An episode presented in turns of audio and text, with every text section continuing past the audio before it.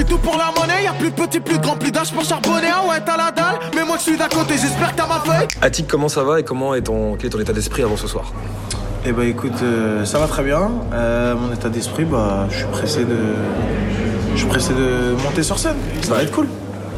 Tu t'es fait remarquer dans le, dans le teaser euh, parce que je trouve que tu as une attitude qui est particulièrement euh, toi, et singulière aussi et qui fait plaisir. Bah après, euh, ils m'ont mis dans les bonnes conditions Ouais. parce qu'ils savaient exactement quelle était mon image, qu'est-ce qui me correspondait. Ils m'ont mis au milieu des barils de feu et moi tu me mets au milieu des barils de feu, bah, c'est cool quoi, tu vois.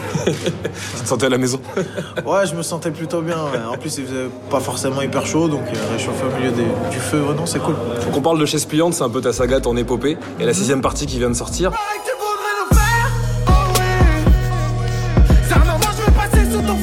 Est-ce que tu peux nous expliquer à la base l'idée de Chaise Pliante?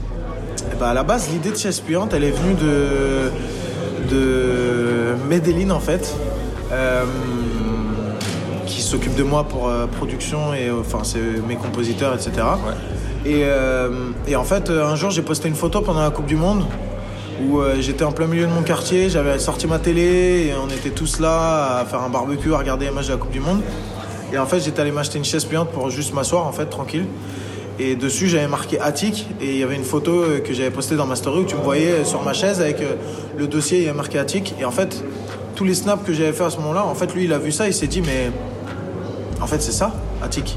En fait, c'est ça, c'est juste un gars qui est dans son quartier, qui sort sa télé, qui peut être à la fois euh, joyeux et en même temps qui peut être énervé. Enfin, il y a plein de, plein de choses, euh, mais tout ça représenté par juste un truc iconique de, de la vie de quartier, de la vie de cité, c'est euh, la chaise pliante. Ouais. Et je l'ai pas inventé la chaise pliante, tu vois. C'est juste un, un truc qui est, qui est là depuis des lustres et que personne n'avait décidé de marketer vraiment, donc tu vois, on est parti là-dessus. C'est une idée de combien de parties il y aura? Moment, ça continue. Ouais. Pour le moment, ça continue. Après, on verra bien. euh, on verra bien, mais la formule, euh, la formule est très évolutive. C'est l'intérêt de ce concept, c'est qu'on peut évoluer sur plein de choses. Te sens extrêmement proche euh, de tes supporters sur les réseaux sociaux. Euh, quel rapport t'entretiens avec eux? Parce que tu es très généreux également et tu nous en donnes beaucoup et ça fait plaisir. Euh, bah, quel rapport j'entretiens avec eux? En fait, euh, c'est simple.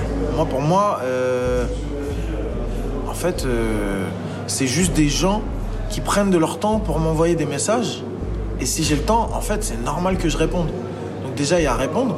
Et puis, euh, et puis c'est, euh, ça peut passer par des choses toutes bêtes, mais je sais pas, par exemple, t'es là le soir à 2h du mat, tu fais ta vaisselle, il y a un mec qui t'envoie un message et vous avez une petite conversation et, euh, et en fait, le mec, euh, il te dit ouais, et tout, ça serait cool qu'on s'appelle un jour. Ok, bah viens, je t'appelle en FaceTime, boum.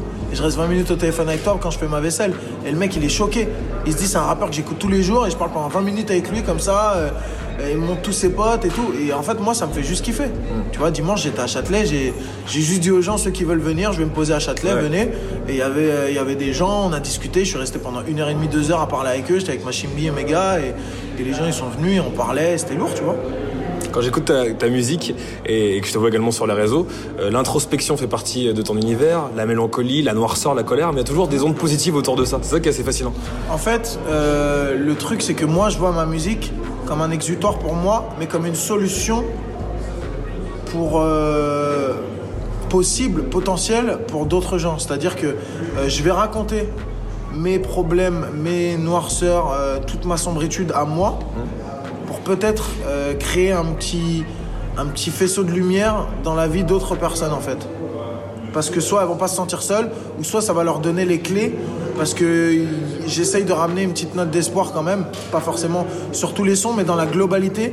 À la fin, en fait, euh, même si je peux te parler de, de cruauté, d'un cœur de pierre, euh, de la cité c'est dur et tout, à la fin, le, le plus important en fait, c'est que c'est l'amour qui gagne, tout simplement. Donc, dans sa globalité, et c'est pour ça que là on est sur des, des- titres qui sortent en solo, mais je suis, je suis pressé et en même temps je prends bien le temps de le préparer parce que je veux que ce soit parfaitement amené. C'est le projet global où les gens comprendront ce truc, ce, ce message. C'est que des fois ça peut paraître très cru et tout sur certains sons, mais en fait si tu remarques bien, même dans les sons les plus égo trip, il y a toujours à un moment donné une phase sur tel ou tel sujet qui est extrêmement sérieuse et qui est à prendre au sérieux, vraiment c'est c'est un petit c'est distillé tu vois Des fois, ça va être beaucoup plus euh, présent dans un son, mais des fois, c'est juste une phase par-ci par-là qui va être distillée parce que ça se prête au morceau, que je vais pas forcément faire un son lourd à chaque fois avec. euh, Mais voilà, c'est ça en fait. Comment t'as fait pour développer tout l'aspect euh, visuel qui compte beaucoup pour toi euh, En démarrant bah, tout seul, peut-être en- comment, comment ça s'est passé en fait? Comment ça s'est goupillé l'aspect visuel? En fait, ça, c'est la sucrerie. Tout le mérite revient à mes réalisateurs. C'est-à-dire que mes réalisateurs, ils ont un rôle à la fois de conseil, euh, de, enfin de DA, si on peut parler un peu grossièrement, puisque c'est pas des DA, mais quand je suis en studio, en fait, si tu veux, les bureaux de la boîte de prod qui fait mes clips, ils sont dans mon label. Ok. Donc leurs bureaux sont dans mon label. Si tu veux, quand j'ouvre la porte du studio, je suis devant eux. Donc ils entendent tout ce qui se fait. Ils entendent tout ce qui se fait. Des fois même, j'entends pas des choses qui sont en train de se faire sur mes sons, des modifs et tout. Eux, ils les entendent avant moi, tu vois. Donc eux, ils ont, ils ont cette vision-là d'entendre tout, de s'imaginer des choses et de créer des concepts visuels autour des sons qu'ils entendent. Et sincèrement, moi, je suis pas quelqu'un de difficile, c'est-à-dire que je leur fais entièrement confiance. Et s'ils me disent, on part sur telle ou telle idée, je crois vraiment que j'ai jamais dit non. J'ai jamais dit non, ça je peux pas le faire. Ouais, ça je peux pas le faire. Confiance, euh, ouais, et, et même s'il y a certains tournages qui sont faciles, mais d'autres qui sont hyper galères, au final, je dis toujours oui, parce que je sais qu'à la fin, ça va être incroyable. Quand ils m'appellent et qu'ils me disent, on est en plein mois d'octobre, demain, on va tourner un clip à euh, euh, 3 degrés, pendant deux heures, on va te verser de l'eau dessus et tu auras juste euh, un ensemble Nike. Ok, bah vas-y. Go. Et le lendemain, je sais que je vais être malade ou quoi, mais je le fais. Et, et il en sort un clip que moi je trouve euh, fantastique. Et tout le mérite leur revient à eux. Eux, ils diront eux, ils diront l'inverse. Eux, ils diront, nous, on branche la caméra et c'est Attic euh, euh, ouais. qui fait le boulot parce que son interprétation, parce que. Sauf que le truc, c'est que d'une, tu peux pas interpréter comme ça si t'es pas à l'aise avec les gens avec qui tu travailles. Après, de manière générale, je suis quand même assez à l'aise avec. dès qu'on me met la caméra, je suis pas, je suis pas bloqué ou quoi que ce soit. Mais tout- tous les concepts visuels, c'est ça qui donne de l'ampleur à mon interprétation. Si mon interprétation, à ce moment-là, je branche mon téléphone, je me mets dans ma salle de bain, j'interprète et on va voir si ça va faire, euh, si ça va marcher autant.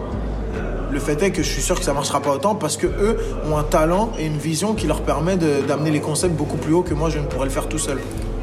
C'est ça. Attic, je te sens hyper euh, inspiré, hyper passionné. C'est pour ça que je t'envoie plein de bonnes ondes et pour ce soir, pour la relève, le projet, et pour toi également tes projets perso qu'on va suivre. Et j'espère qu'on aura l'occasion de se rencontrer de nouveau. Merci beaucoup, bah fort, ouais. euh, après, euh, franchement, euh, en vrai, euh, je me fais assez discret parce que je privilégie le travail. En travail, on va, on va faire en sorte d'arriver avec, euh, avec beaucoup de choses très sympathiques. Merci beaucoup, Attic.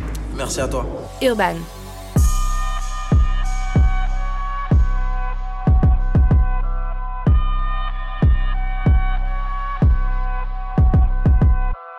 Vertical.